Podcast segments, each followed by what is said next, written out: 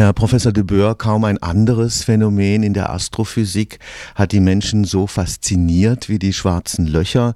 In unzähligen Science-Fiction-Filmen sind sie Übergänge in mysteriöse Parallelwelten oder auch das ganz absolute Nichts.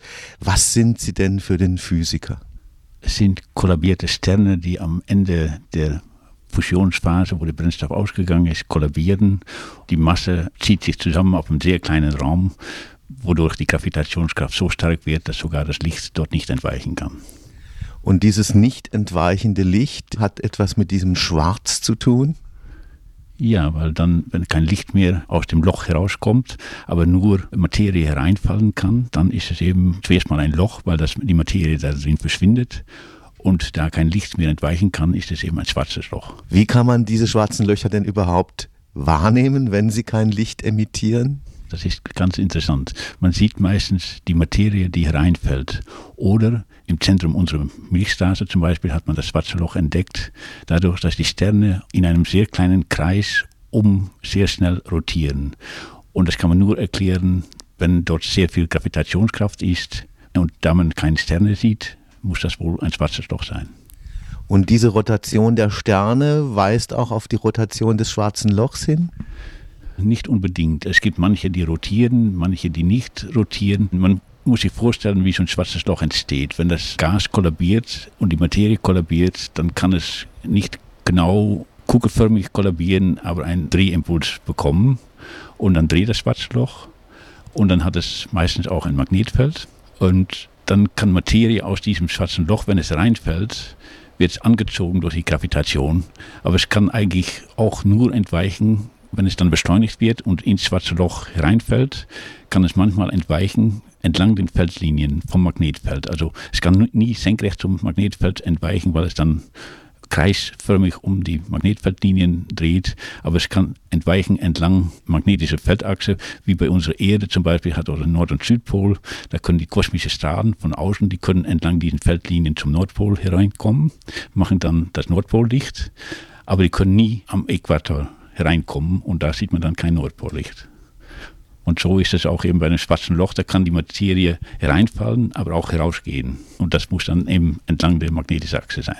Jetzt ist ein Name, der in diesem Zusammenhang immer fällt, der von Albert Einstein und der Relativitätstheorie. Was hat die Relativitätstheorie mit dem schwarzen Loch zu tun? Ja, Einstein hat eine wunderbare Idee, dass die Beschreibung der Gravitation ist nicht so einfach. Man kann das sich so vorstellen, dass Licht auf gekrümmte Bahnen läuft. Das wurde zuerst bewiesen bei den Sonnenfinsternis um 1919 oder so, wo man dann gesehen hat, dass das Licht von weit entfernten Sternen bei dem Sonnenfinsternis konnte man die Sterne hinter der Sonne sehen und dann sah man, dass das Licht gebogen ist, weil die Position des Sternes sich geändert hat.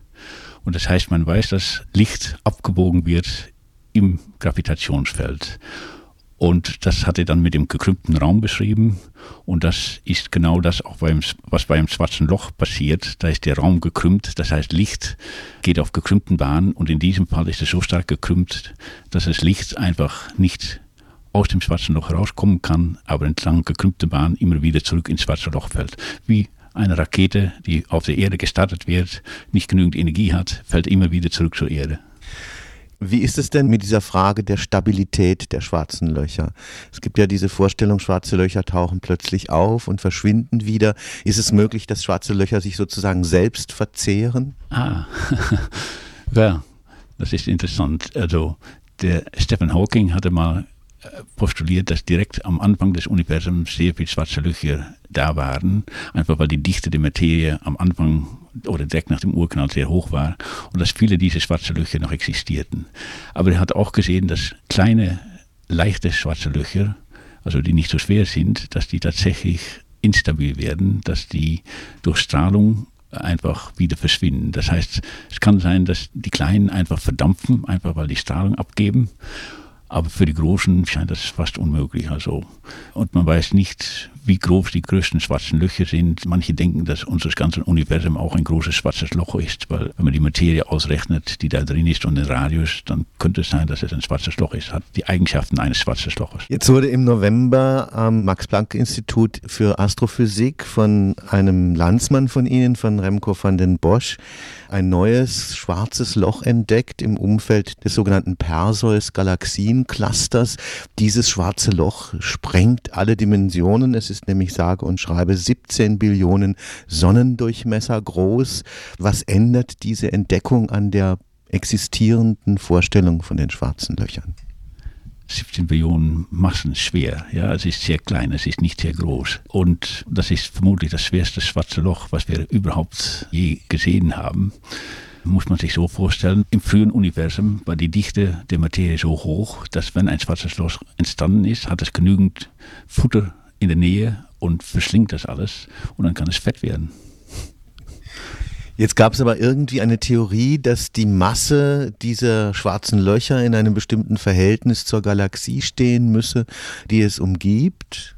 Wir sehen, dass im Mittel sind die schwarzen Löcher nicht sehr schwer verglichen mit der Gesamtgalaxie, einfach weil die nur die Materie nur in der Nähe fressen die Materie, die weit außen ist, die hat genügend Drehimpuls, dass sie nicht da hereinfällt und bleibt stabil da. Aber wenn es ein schwarzes Loch ist, was sehr früh entstanden ist, wo die Dichte der Materie rumherum so hoch war, dann kann es genügend Futter bekommen haben, um fett zu werden.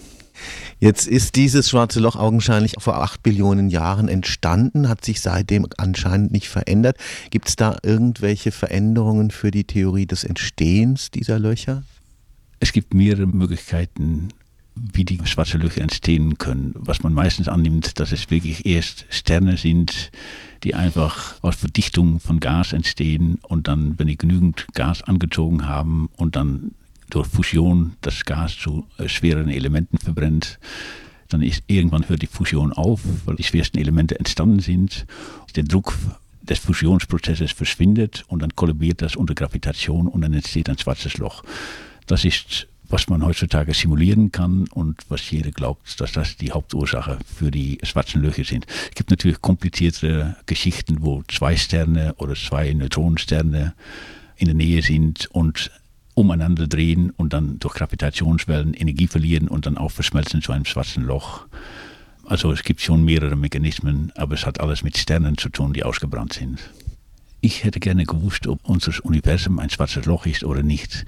Aber wenn man da drin wohnt, dann merkt man davon nichts. Also das wird wahrscheinlich, werden wir das nie wissen, ob wir in einem schwarzen Loch wohnen oder nicht.